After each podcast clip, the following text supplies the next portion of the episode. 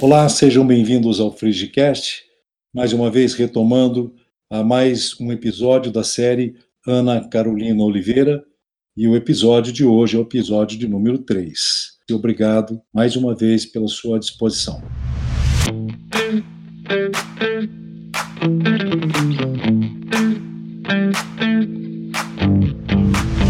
O Frigicast tem o apoio da Trisco Cosméticos.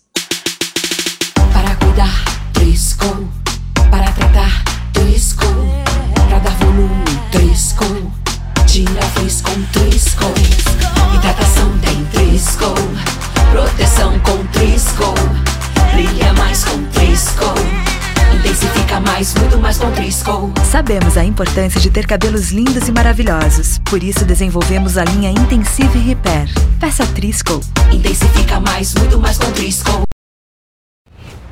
Eu gostaria que você comentasse sobre seus sentimentos, os sentimentos que te envolveram das suspeitas e de todas as evidências científicas dos assassinos, né?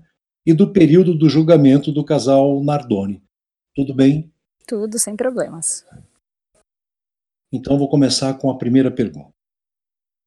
Quando e como você recebeu a notícia do que até então tinha sido um acidente ou foi dito também um suposto assalto?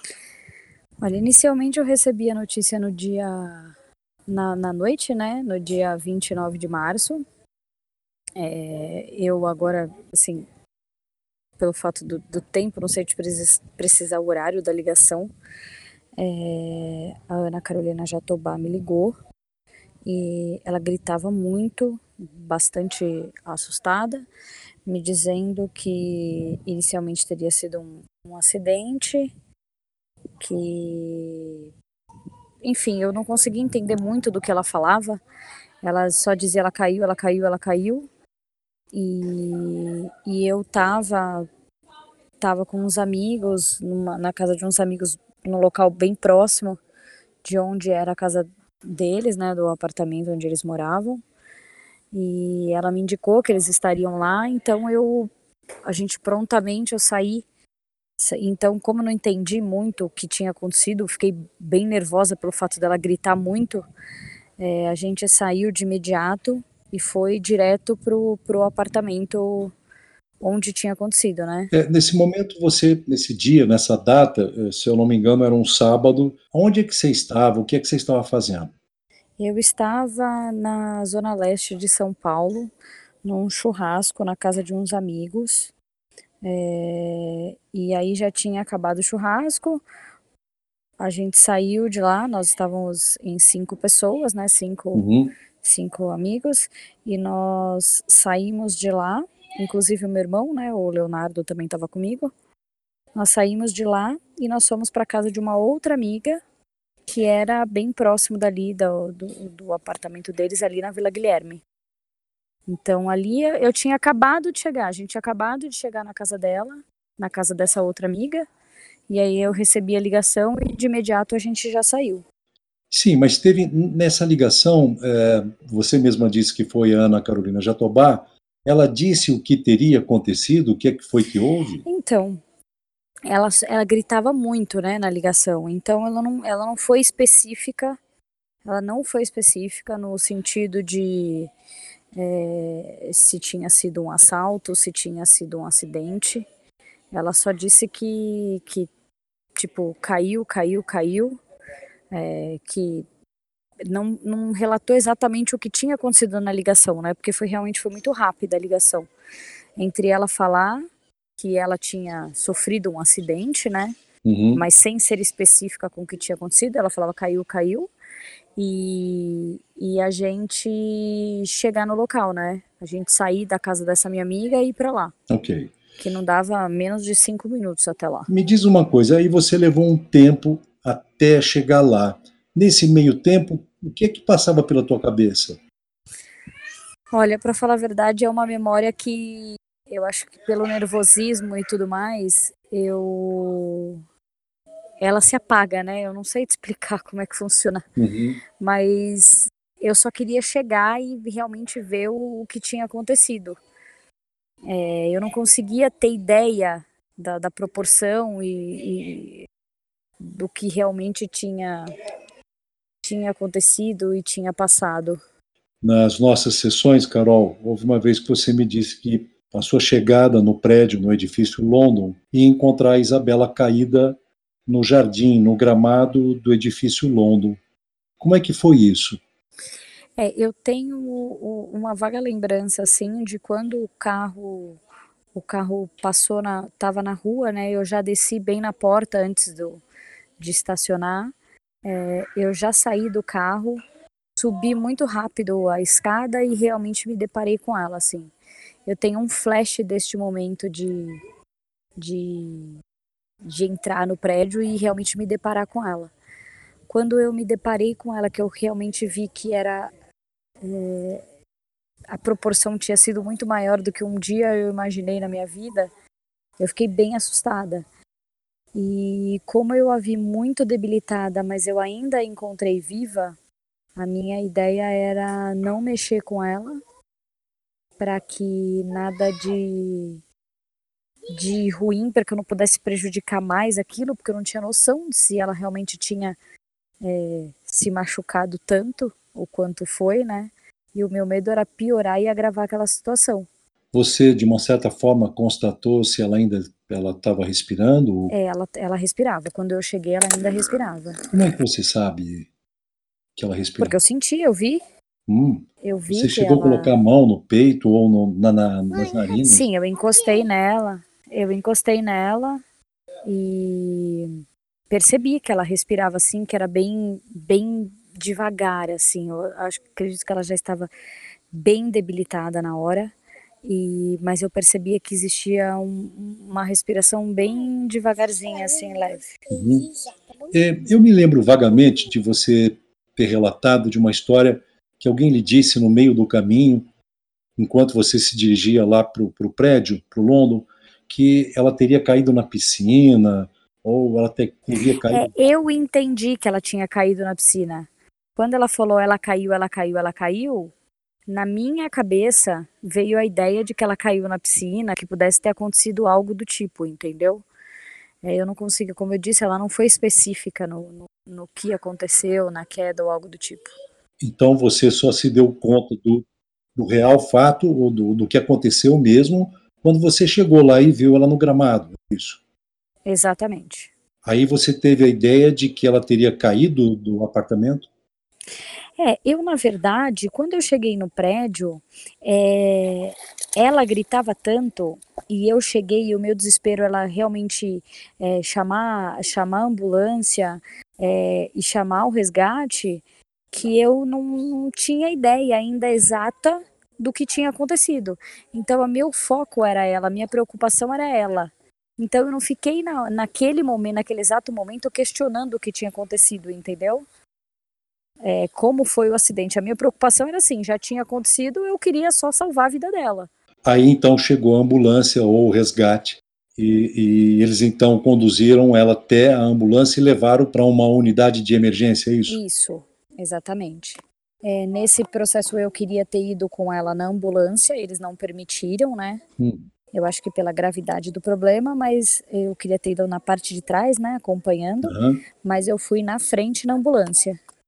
E isso também é um fato que da minha memória apagou, assim, eu não, eu não tenho essa lembrança de como eu saí do prédio. Eu só tenho a lembrança de eu entrando no prédio. E entrando também na ambulância. É, eu lembro de eu entrando na ambulância, eu não lembro como eu saí do prédio. E o trajeto dentro da ambulância, você tem flashes de memória disso? Bem poucos, bem, bem poucos flashes mesmo, porque eu acho que a minha emoção era tanta, a minha preocupação, a minha preocupação era tanta em chegar logo, em que ficasse tudo bem, em que eles pudessem é, fazer com que ficasse tudo bem, que eu não nem não consigo ter essa lembrança. E, e, quando você chegou na unidade de emergência, eles logo retiraram, levaram ela para dentro. Você ficou na sala de espera. É, eu fiquei dentro da ambulância. Até eles tirarem ela e tudo mais, eu permaneci dentro da ambulância. Eu só saí da ambulância quando eles já tinham entrado com ela. E aí você ficou esperando. E a gente ficou esperando do lado de fora alguma notícia, alguma notícia. Você fala gente que... porque quem mais estava junto nessa hora? Então, o pessoal, a minha, minha mãe já estava comigo, minha família já estava lá, é, e ele chegou também. Eu não sei qual momento que ele chegou, não tenho essa, essa memória também. Uhum. E aí foi quando eles chamaram a gente para dar a notícia do óbito. Essa era a pergunta seguinte. Até então, é, eu estou aqui pensando, você chegou no edifício, ainda encontrou ela com vida, resgataram ela rapidamente, levaram para a unidade de emergência. Até ali você tinha expectativa dela viver. Com certeza. Fosse como fosse, fosse. É, é, se tivesse alguma sequela, alguma coisa, não importava. O importante era viver para mim. Mas o que é que você lembra de passar pela sua cabeça na hora? O que é que você sentiu? Olha, é um sentimento de vazio, de impotência, de. É, é, realmente é inexplicável. Não tem. Porque você se mantém naquela fé, naquela vontade de que realmente, como eu te falei, fosse como fosse, é, ela ficasse como pudesse ficar, com alguma sequela, sei lá, mas que ela se mantivesse viva, né? Uhum. É, eu só queria ela viva. E aquela notícia de que realmente tinha acabado ali, aí você fica pensando um, uma vida curta, uma, uma, uma criança tão cheia de vida que tinha tanto pela frente, que tinha tanto a aprender. Uhum. E, e, realmente ali tinha se encerrado um ciclo da vida dela. E pelos meus minhas crenças e, e tudo que a minha a única reação que eu tive depois que eles permitiram que a gente entrasse, né, uhum. para se despedir e tudo mais, foi que pedi para que ela fosse bem, para que que ela se libertasse dali, não ficasse presa ali naquele corpo e que aqui tudo daria certo, que a gente, assim, naquele primeiro momento foi a minha reação com ela. Eu falei que ela poderia ir que eu faria de tudo para que aqui ficasse tudo bem. E eu realmente, naquele momento, eu não tinha noção ou, ou conseguiria mensurar o que realmente tinha acontecido antes disso, entendeu? Uhum. Essa, essa imagem dela no gramado do prédio, no jardim do prédio, e depois também toda a sequência até a unidade de emergência e a morte, são lembranças que elas são recorrentes para você ou elas desapareceram e são muito pontuais? Então, é, a, a ima essa imagem, durante muito tempo, ela, ela foi muito viva, muito nítida na minha memória, assim. Eu acordava, acordava com essa ideia, acordava com esse pensamento, mas ela foi ficando mais branda conforme meu coração foi se acalmando, conforme as minhas sessões de terapia trabalhando tudo isso. Uhum. É... E hoje ela, eu diria que ela é bem pequena, assim, não é essa memória mais que, que eu tenho que aparecem nos meus sonhos ou, ou de lembranças mesmo, até em, nas próprias datas. Uhum. É, você não fica com certo receio, por exemplo, porque nós estamos aqui, nós não estamos numa sessão, e nós estamos num, num episódio em diálogos, você não fica com receio de as pessoas é, pensarem assim, puxa vida, ela nem sonha mais com a filha, ela nem sofre mais com essa, com as lembranças. É, o que você, o que, é que você pensa disso? É, na verdade, eu acho que tudo isso é uma questão de interpretação, porque é, o sofrimento, eu acho que o sofrimento ele é opcional na vida da pessoa. E aí são 12 anos que, que já se passaram. Uhum. E, e eu nunca disse que eu não sofro ou algo do tipo. O que acontece é que as minhas lembranças, o meu coração está mais calmo para lidar com essas lembranças. É assim que eu lido e eu acho que a interpretação das pessoas, infelizmente, a gente, é, quem me conhece, quem sabe realmente tudo que eu vivo, é, sabe como, como eu lido com isso e tudo mais. Então é o que a gente até conversou na, na, na sessão passada. Não é uma questão de frieza, é uma questão de como você lida ou encara, ou como você quer lidar ou encarar a situação. Eu estou fazendo aqui uma ordem cronológica. Primeiro impacto é quando foi o telefonema dizendo que algo havia acontecido com a Isabela. O segundo impacto traumático foi quando você chega e vê que ela tinha caído do sexto andar e estava lá no gramado no estado que estava. O terceiro impacto foi a morte. E o quarto foi saber e ter quase que uma certeza até então, mesmo que era uma suspeita, mas com muitas evidências, saber que tinha sido o casal e principalmente o pai. Como é que isso ficou na sua cabeça depois? É, inicialmente eu não eu não tinha todas essas informações de que realmente tinha sido tinham sido eles ou que as suspeitas tinham sido é, deles, né? Uhum. Então acho que isso foi acontecer uns sete dias depois. Então depois que e, e eu não imaginava, eu ficava naquela dúvida é, mediante uma história que se foi contada e eu tinha aquela, aquela sensação de, nossa, como o que, que realmente tinha acontecido, porque é a única coisa que a gente quer saber. Uhum. E aí depois que eu soube que, que realmente as suspeitas começaram ali, que as suspeitas não saíam dali, aí foi um, outra, outra decepção, né? Porque quem realmente deveria proteger e cuidar e amar não fez. Então foi quando assim o meu choque, a minha aquele momento de raiva, aquele momento de desespero, ele realmente aumentou. O julgamento, Carol, ele começou no dia dois anos depois, mais ou menos, no dia 22 de março, uma segunda-feira. Foi até o julgamento mais emblemático e um dos mais longos da justiça brasileira.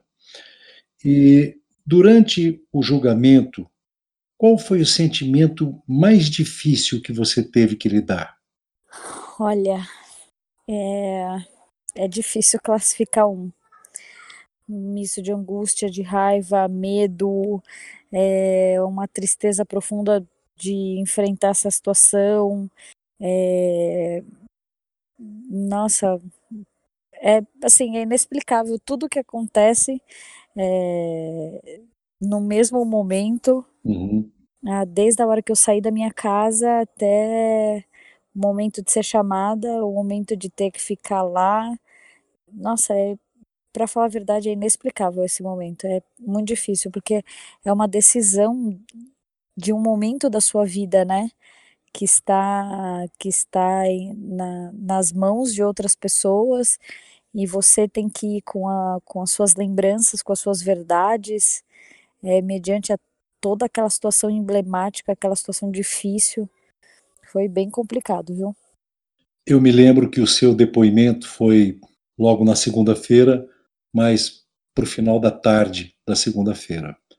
E foi ali que você teve o contato. Eu não me lembro, é, não tenho nas minhas anotações também, se você teve contato visual com eles quando entrou para o seu depoimento é, eles ficavam é, na minha lateral. Isso. Né? Mas eu, quando eu cheguei, eu consegui, deu para vê-los, né? Na minha entrada, até que eu sentasse para eu prestar o meu depoimento, eu, eu consegui vê-los. Mas durante o depoimento, não, eles estavam na minha lateral, né? Então não, é, não dava para eu. divisão com eles. Exato, exato. É, no julgamento, quando você teve o contato visual com os dois, você lembra do que pensou, lembra do que passou pela tua cabeça, o que é que você sentiu? É, neste momento, o, o meu sentimento era de raiva. Hum. De. Eu, do que eu falei, ter que provar uma coisa que. Que eu acreditava, né, diante de tudo que. diante de todas as evidências, para outras pessoas, porque elas têm que confiar no que eu falo enquanto eles estão ali tentando se defender de uma situação da qual eles sabiam que tinha uhum. acontecido. Uhum. É, Carol, da, das nossas sessões todas, um momento para mim que foi muito difícil foi ter que preparar você para ver todas aquelas fotos, aquele material do IML que seria apresentado no julgamento. E por conta até esse mesmo, eu lembro. lembro, não é? Lembro como se fosse hoje esse. Uhum. Acho que esse foi um dia, como aos longo desses anos de consultório, nunca tinha passado uma situação tão complexa para administrar como aquela. E eu lembro do, do Sembranelli, que foi o promotor do caso, né? Sim. ele ter pedido para que houvesse um cuidado especial nesses assuntos, porque poderia ocorrer numa dissolução de conselho de sentença se houvesse uma comoção maior em plenário. Então, mostrar para você aquelas fotos, e eu lembro até que eu fiquei surpreso, porque eu fiz uma seleção para que não abalasse tanto você. Eram fotos é, de IML, né? eles têm todas lá uma, uma, uma sequência de apresentação das fotos, e a primeira que eu coloquei foi dela bem preservada, com um rostinho muito angelical, muito bonito, e você ter me dito no dia que foi a foto que mais chocou. Foi mesmo. Que não foi as outras que, que, que foram fotos é, bem é, impactantes. Né? Você lembra disso ainda? Eu lembro porque lembro como se fosse hoje, eu desabei aquele dia. É, porque é, ela tinha aquele cortezinho na testa, né? Uhum. É, apesar de ter visto ela, ela já na, no hospital, né? Quando eles deram a notícia do falecimento, é, já faziam dois anos daquilo. Então, não era uma coisa recente na minha vida, na minha, assim, como eu digo, disse, eu, eu procurei e acredito que eu tenha criado um bloqueio de, dessa imagem dela é, e ter ficado com as, com as imagens que eu gostaria dela sorrindo, feliz e tudo mais. Então, naquele momento, por mais preparada que, que você tivesse me deixado para que a gente lidasse com esse momento muito mais fácil, para mim foi tão impactante ver aquela aquela foto dela que realmente era a falta da presença, era saudades, era aquela angústia, aquilo me me doeu, sabe? Me, me machucou. Eu acho que aquela foto me deixou deixou muito sensível, muito triste. E aí eu acho que foi por isso esse impacto maior. Essa pergunta tem a ver com o fato da próxima questão que eu ia fazer, que é, na verdade, essas fotos eram para preparar você para ficar lá durante todo o julgamento e ninguém esperava que a defesa quisesse fazer um, um, uma cariação e você fosse colocada logo depois do seu depoimento em isolamento. Sim. Então, todo um trabalho que foi feito, que nós fizemos ao longo de mais de dois meses, em, em termos de fotos, só da, das fotos, da preparação e depois de assimilar isso tudo, é, nem sequer foi utilizado porque você, de uma certa forma, não precisou ter que revê-las é, em plenário durante o julgamento. Sim. Mas, de uma outra forma, você ficou três dias num isolamento que ninguém esperava. Como é que foi esses três dias lá, de forma resumida? Olha, resumindo, foi os mais angustiantes da minha vida, eu diria. Porque. E, e não são bem três dias, não é isso, Carol? Me confirma? É, foram três é, do dia que eu cheguei, né? E eu saí de lá na Da segunda-feira. Na segunda, eu saí de lá na quinta. Então, teoricamente, foram três dias inteiros né? Uhum. E mais a segunda-feira na parte da noite. Assim, foram terríveis, foram os mais angustiantes, porque eram, como eu disse, era uma decisão de vida, uma decisão, uma data que a gente esperou muito. E eu estava preparada, como a gente tinha feito, para participar de tudo, para acompanhar tudo, e não pude. Uhum. Então a gente se alimentava lá mesmo no, no, no fórum, é, em isolamento total, a gente não tinha, eu não tinha contato com ninguém. É, fiquei numa, numa, num quartinho pequenininho, fechado, é, sem informação nenhuma, porque eu realmente não podia, não tinha, não podia falar com, com a minha família, não podia falar com ninguém. E lá eu fiquei nessa angústia de querer saber o que estava acontecendo e bem fora é, do mundo, de, de participar de tudo que eu sempre esperei. Então a angústia foi o que mais me, me pegou nesse, nesse momento. Tenham lembranças dela, imagens dela? Sim, tudo, tudo que a história toda, a minha história de vida toda com ela nesses cinco anos. Então foram lembranças e, e coisas que vão passando muito rápido na sua cabeça, apesar de ter bastante tempo para pensar nisso, mas é como se fosse um filme que vai rodando o tempo todo, noites mal dormidas, pesadelos e angústia e tudo.